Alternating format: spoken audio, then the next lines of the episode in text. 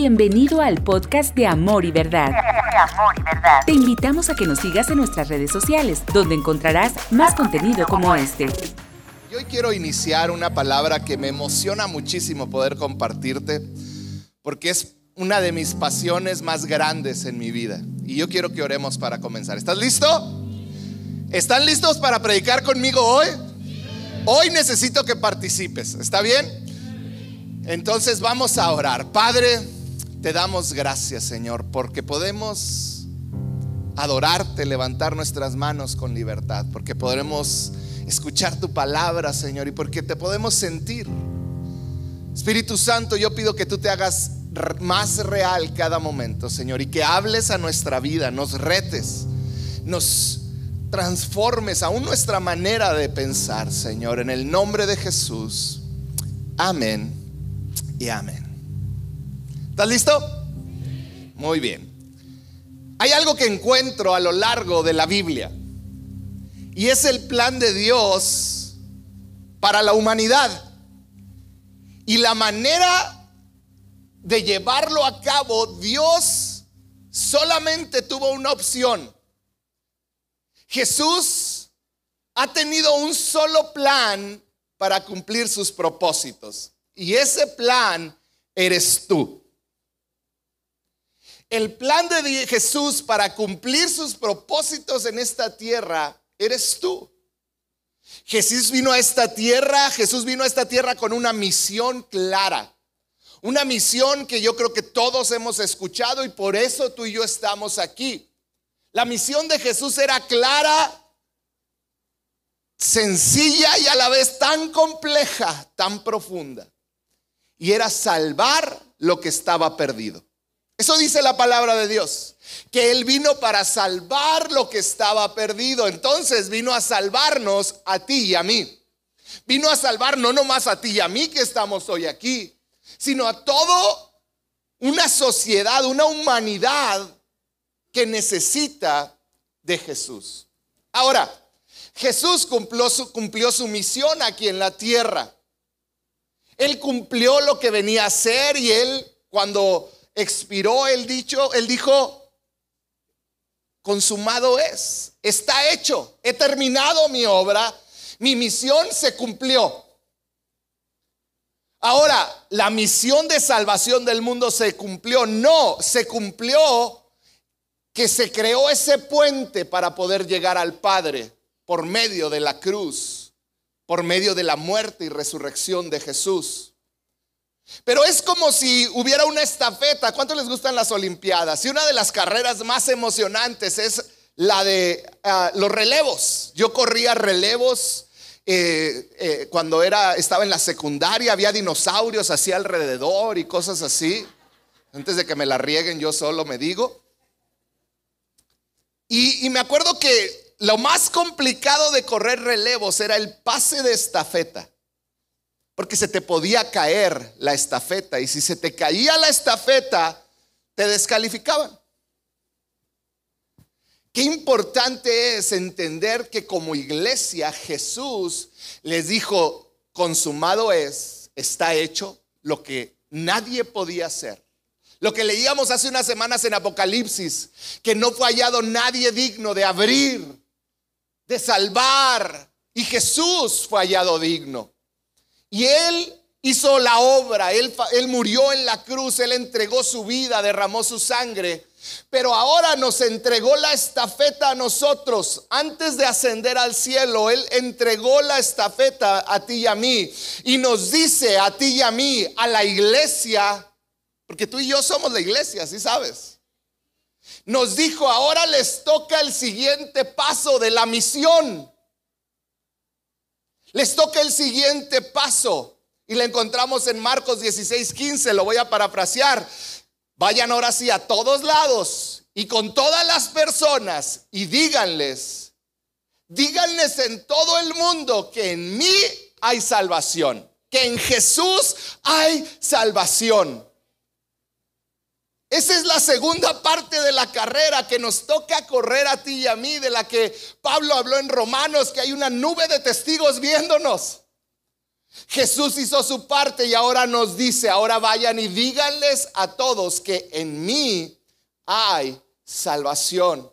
Esta es la misión de la iglesia, esta es la misión tuya y mía, llevar a esperanza a un mundo que no tiene esperanza. Llevar esperanza a un mundo que está muriendo sin esperanza. Esta ha sido la historia de la iglesia desde el libro de Hechos, desde la primera iglesia.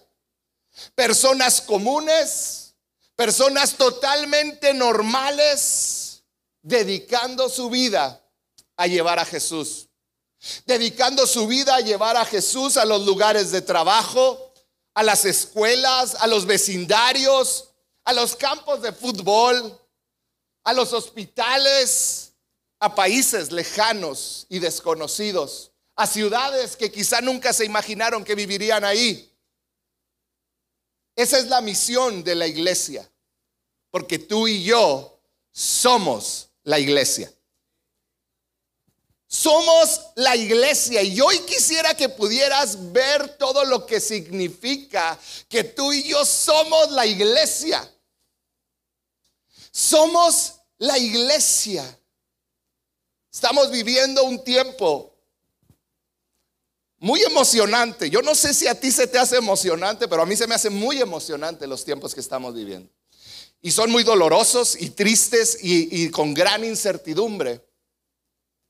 Pero son esos momentos en la historia que se va a hablar de ellos en un futuro. A tus bisnietos les van a decir, ¿a poco tu abuelo, tu, bisabuelo vivió la pandemia? Sí, y la sobrevivió. Y no nomás eso, iba a la iglesia y predicó el evangelio. Imagínate que, que digan de ti, no, mi bisabuelito vivió la pandemia. Son tiempos emocionantes. Y yo quiero que abras los ojos espirituales a lo que está pasando a nuestro alrededor.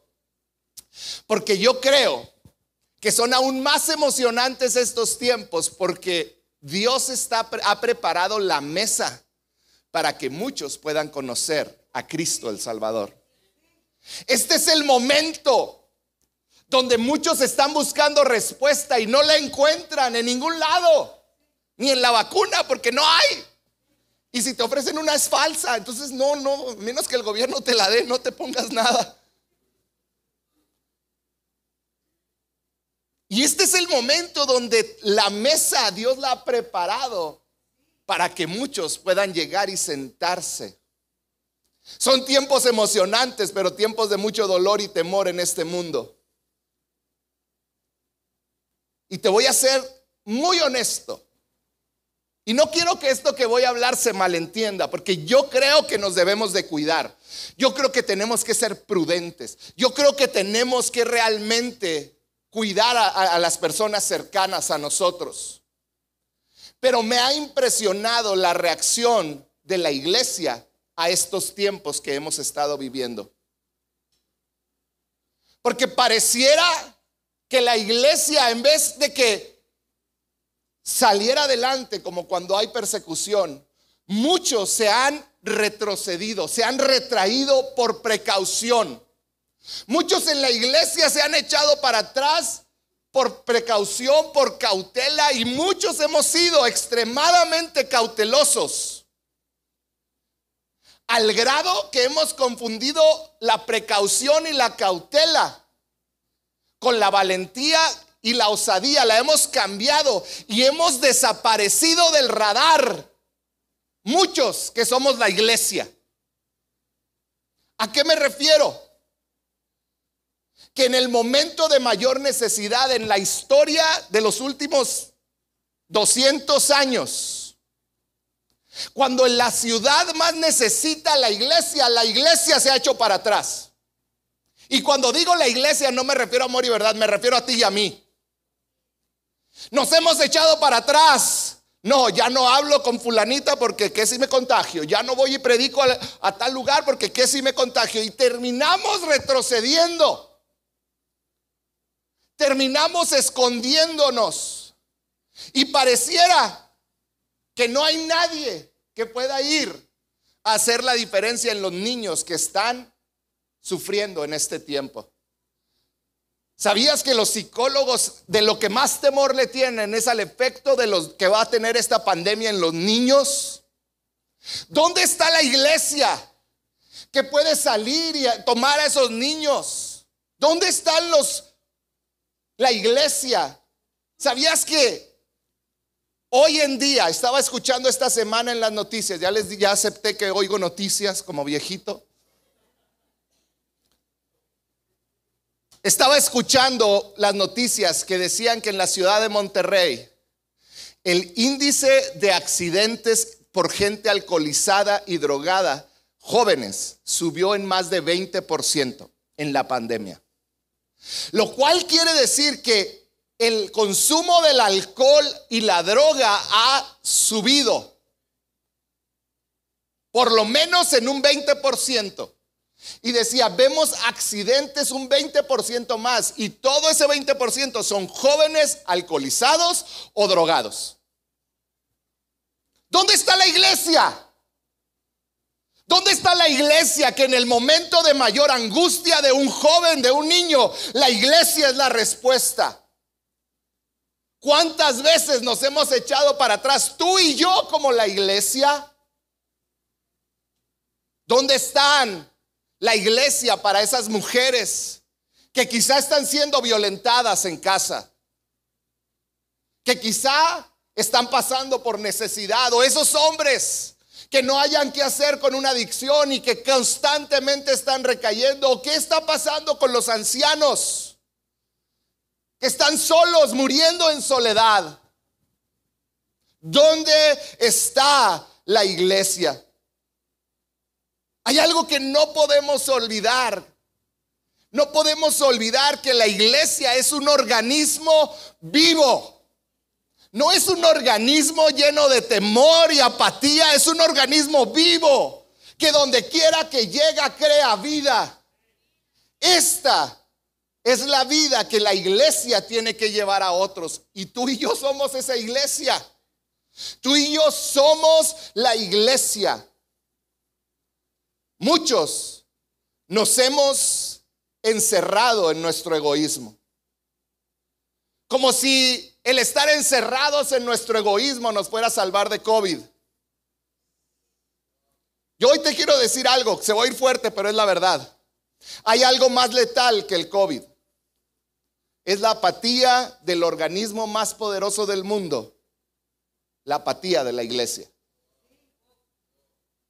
Eso es más letal. ¿Sabes por qué? Porque cuando la iglesia cae en apatía y se hace para atrás, se esconde. La muerte no nada más es física, la muerte es eterna. Cuando la iglesia deja de llevar vida, cuando tú dejas de llevar vida a tu área de trabajo y ya no hablas con nadie por temor y a nadie le testificas y a nadie le hablas de esa vida que es Jesús el problema es mucho mayor que el COVID.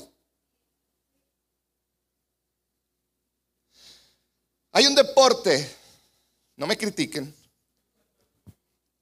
hay un deporte que me encanta por sobre todos los demás. Y yo sé que aquí hay varios que también les gusta ese deporte, el fútbol americano. Me gusta mucho el básquet, jugarlo, pero el fútbol americano no hay nada mejor para ver que el fútbol americano. Pásame la playera de los poderosísimos.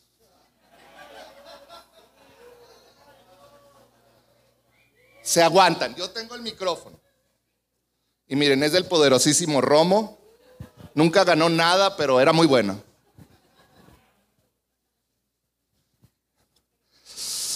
Hoy van a ver la luz muchos de ustedes. Hay algo que me... Está bonita, ¿va? Miren nomás.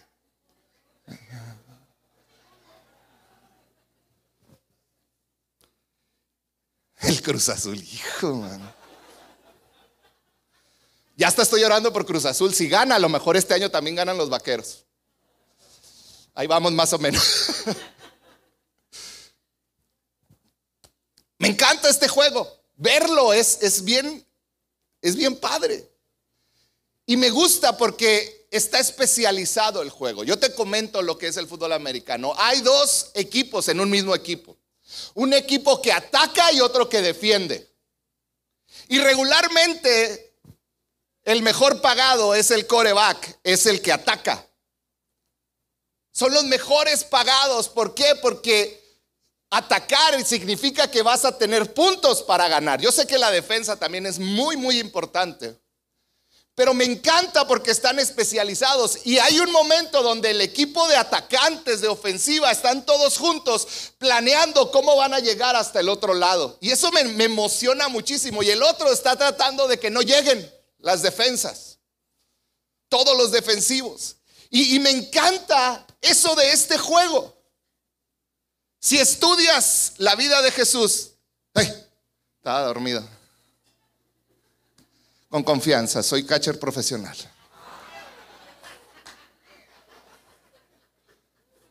Ahorita vamos a hacer unas pruebas. Pero sabes, yo hoy te quiero dar un ejemplo con el fútbol americano. Tengo tres años con esta playera o cuatro y no la he podido estrenar aquí en público. Hoy es el día y estoy muy contento. Jesús vivió su vida a la ofensiva. Jesús no vivió, no vino a esta tierra a defenderse. Él vino a conquistar. Yo quiero que pienses toda la historia de la vida de Jesús. Él entraba, iba de pueblo en pueblo, iba y buscaba a los más problemáticos. Fue y se encontró con saqueo. Fue y se encontró con cada persona que él sabía que tenía que atacar y vencer. Ese fue nuestro Jesús, alguien que vivió a la ofensiva, arriesgándose, conquistando. Y ahora aquí hay algo que no se nos puede olvidar. Jesús siempre trajo la pelota. La ofensiva, los que atacan, traen la pelota. Y los otros les quieren quitar la pelota. Pero Jesús siempre trajo la pelota. No la soltó. Y cuando Él murió en una cruz, Él no perdió la pelota. ¿Sabes qué es lo que sucedió cuando Él murió en la cruz? Y nos dijo, ahora vayan ustedes. Es, se puso de pie, ven Carlos. Y les dijo, aquí está la pelota. Ahora te toca a ti ir. Jesús no le entregó la pelota al enemigo. Jesús agarró la pelota y nos dijo a nosotros, ahora te toca a ti. Ahora te toca a ti. Te toca a ti a seguir avanzando. Ahora te toca a ti. Ahora te toca a ti. Nos toca a ti y a mí seguir avanzando. Deja Marvin. Ay. No es cierto, que bueno, ahorita le pego en la cara a Marvin. No me deja ver esta luz, pero Ahora nos toca a mí. ¡Ay! Era para César, nomás que está dormido, no, no. Perdóneme. Ya lo desperté, Chihuahua. En pocas palabras nos dijo, ahora continúa tú. Sigues a la ofensiva, ahora conquista tú. Ahora arriesgate tú, ahora avanza tú, ahora salgo tú.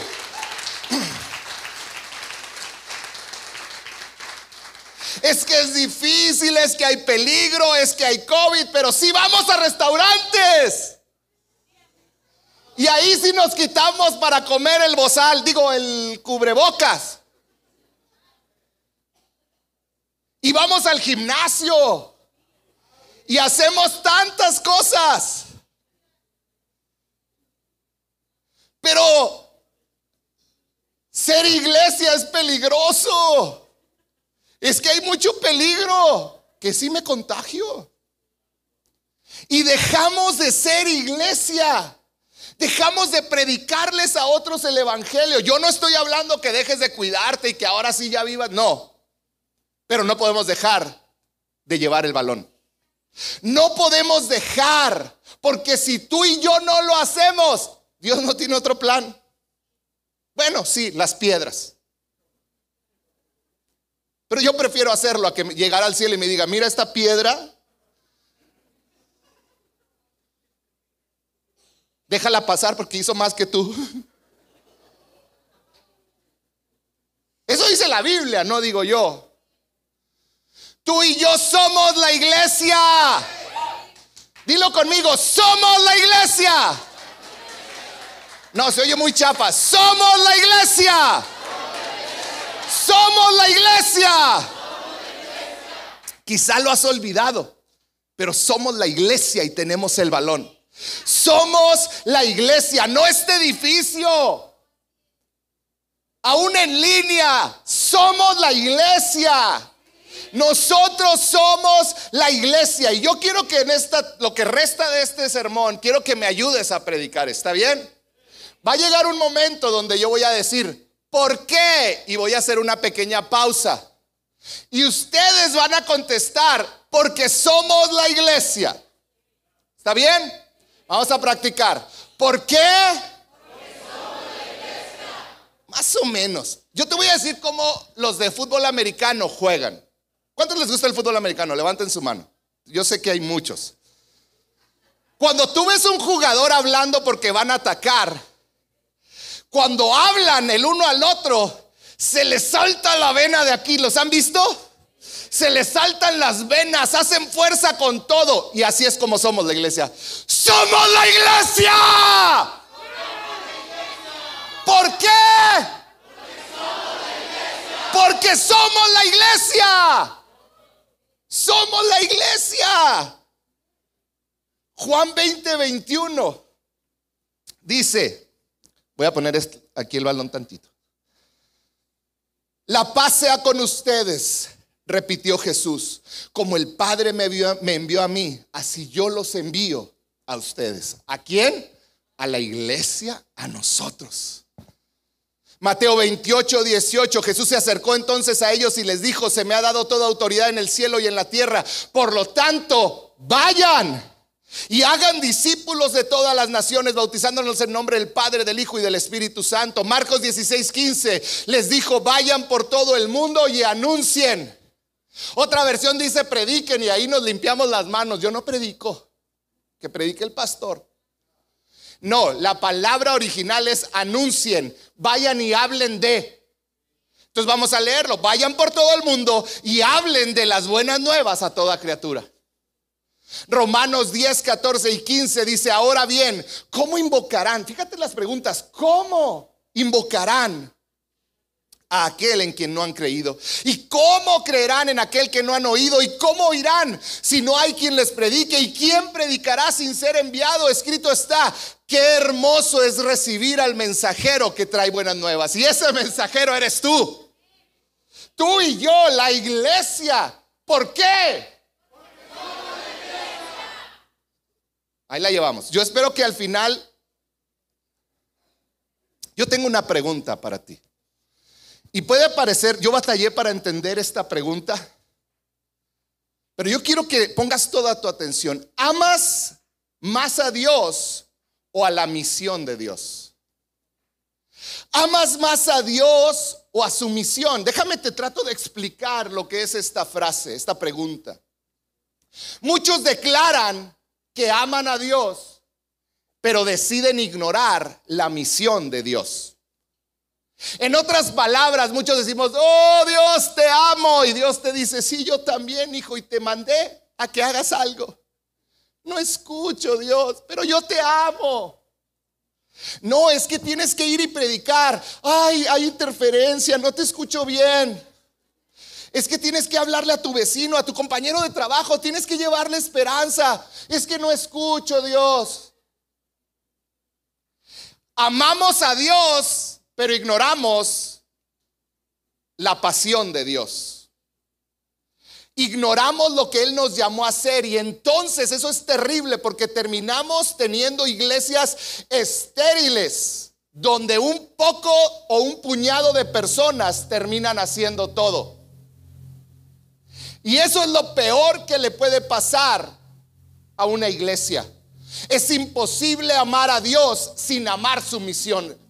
Si tú realmente amas a Dios, te vas a amar lo que Él ama. Si tú realmente amas a Dios, te va a apasionar lo que apasiona a Dios y a Dios le apasionan las personas. Jesús fue movido por el amor al perdido. En otras palabras, a Jesús le consumió la vida pensar en tus vecinos. A Jesús le consumió la vida pensar que iban tus vecinos caminando al infierno, a una eternidad sin dolor.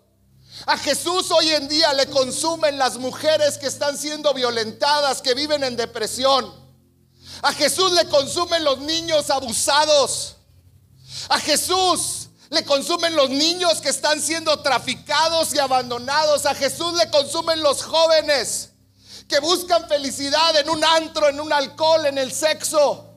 A Jesús le consumen los matrimonios que dan apariencia de perfección, pero en realidad necesitan de un Salvador. A Jesús le importa y se entregó por ellos y nos envió a nosotros a llevar el mensaje.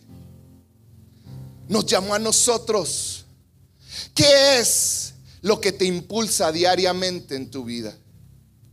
¿Qué es lo que te impulsa? El progresar en tu trabajo, el tener tus hijos bien vestidos, en tener una buena, una bonita esposa. ¿Qué es lo que te motiva diariamente?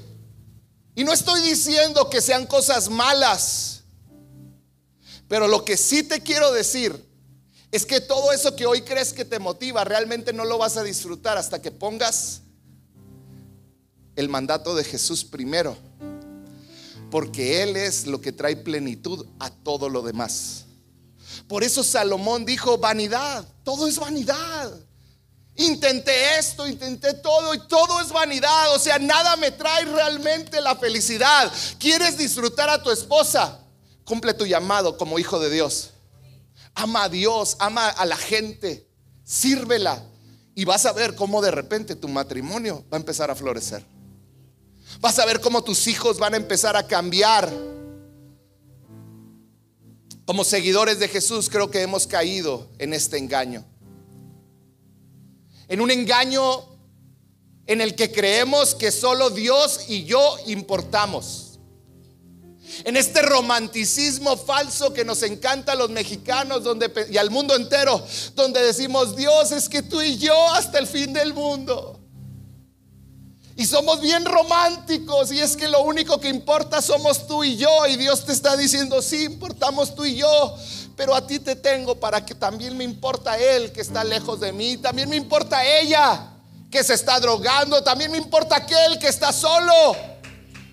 También me importa la relación, no eres tú y Dios, es tú Dios y todos los demás. Tenemos el balón, iglesia y tenemos que caminar hacia adelante. Ya basta de retroceder. Ya basta de que dejes de retroceder. Es tiempo de que si es por Zoom, por Zoom prediques. Teniendo todos los cuidados. Es tiempo de que salgas al parque y veas a ese niño que siempre está solo en el parque y puedas dedicarle un poquito de tu tiempo. Es tiempo de que hables con aquel joven que te necesita es tiempo de despertar, iglesia. ¿Sabes por qué? ¿Por qué? Porque somos la iglesia. Somos la iglesia. Quiero terminar haciéndote algunas preguntas incómodas. ¿Estás de acuerdo conmigo? Son incómodas. ¿Por qué una persona hace un lado sus aspiraciones personales para servir y ayudar a otros. ¿Por qué? ¿Por qué? ¿Por qué? ¿Por qué alguien haría a un lado su anhelo de tener y de progresar en la vida, en lo terrenal, para servir a otros? Porque alguien como Michelle dejaría su rancho Torreón. Perdón a todos los que son Torreón, sé que aquí hay muchos de Torreón. ¿Por qué dejaría Torreón? Torreón, ¿se fijan? Hasta hice el tonito. dejaría su carrera para venirse a trabajar una iglesia y servirnos a nosotros. ¿Por qué? Con Telma está tomando un curso una mujer que se llama Mila. Ella es una pastora de cincuenta y tantos años.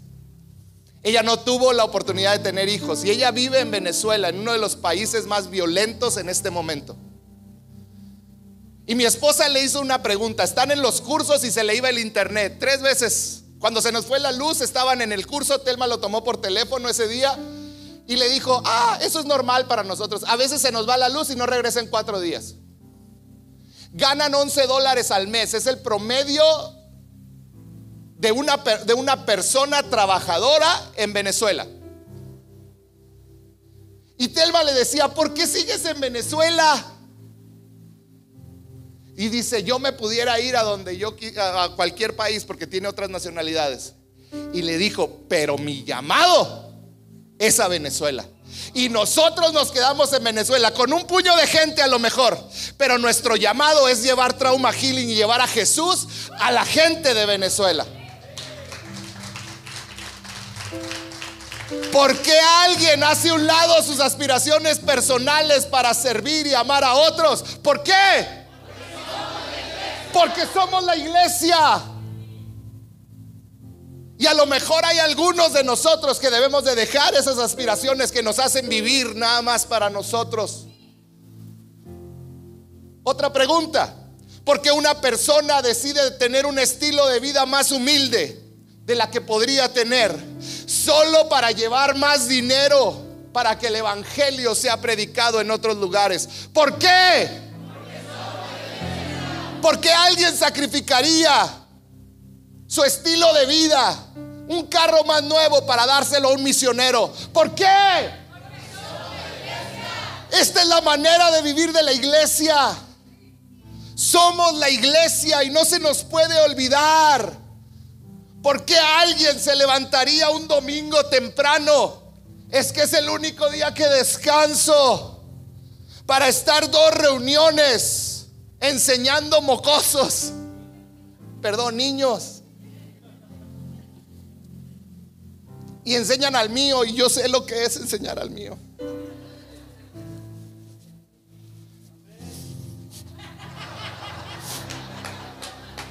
Va a tener audiciones de piano.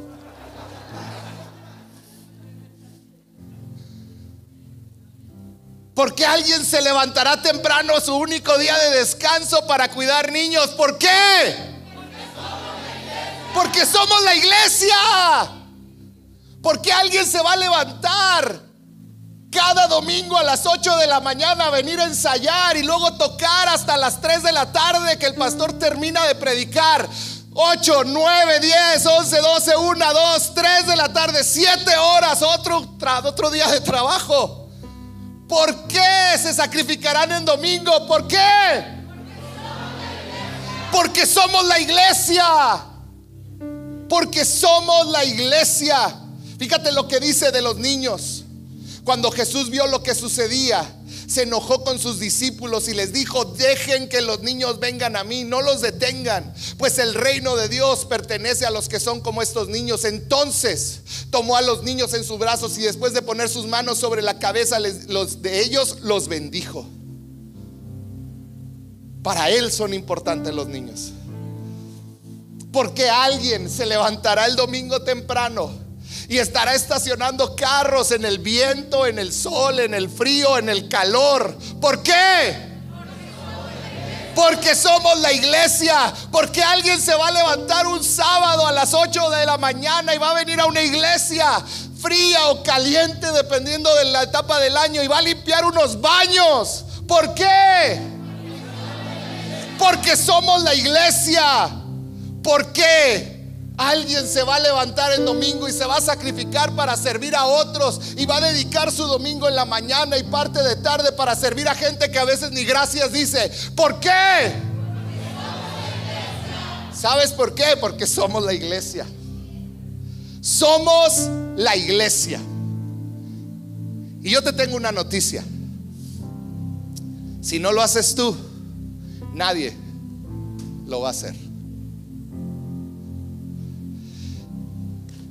Si no lo haces tú, si tú no eres el que agarra el balón y lo lleva,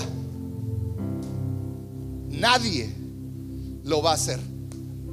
Ah, también me exiges demasiado. Si tú no llevas el balón, nadie lo va a llevar.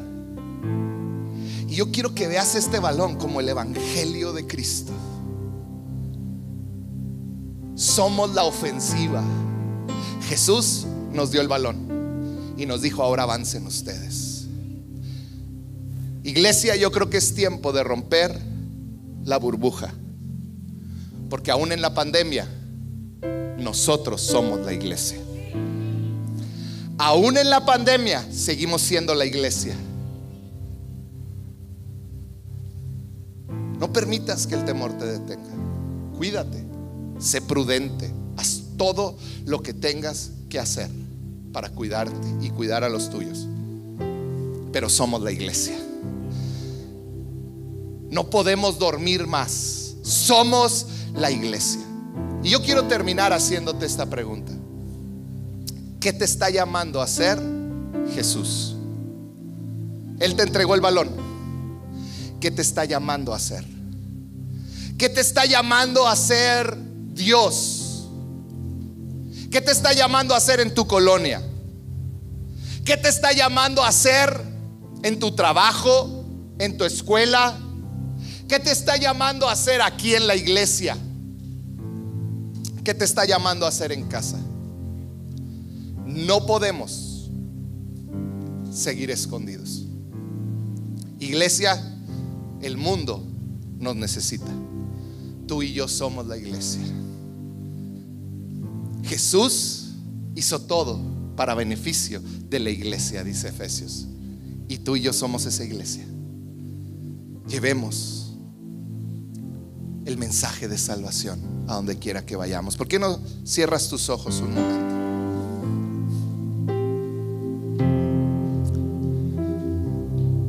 Espíritu Santo, yo te pido que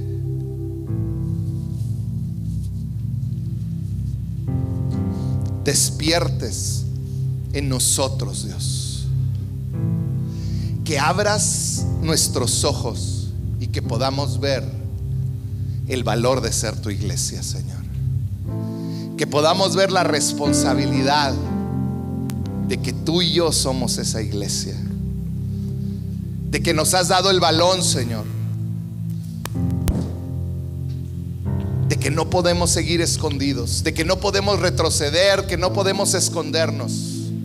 Somos la iglesia. Sabes, a mí me apasiona la iglesia de Cristo su imperfección.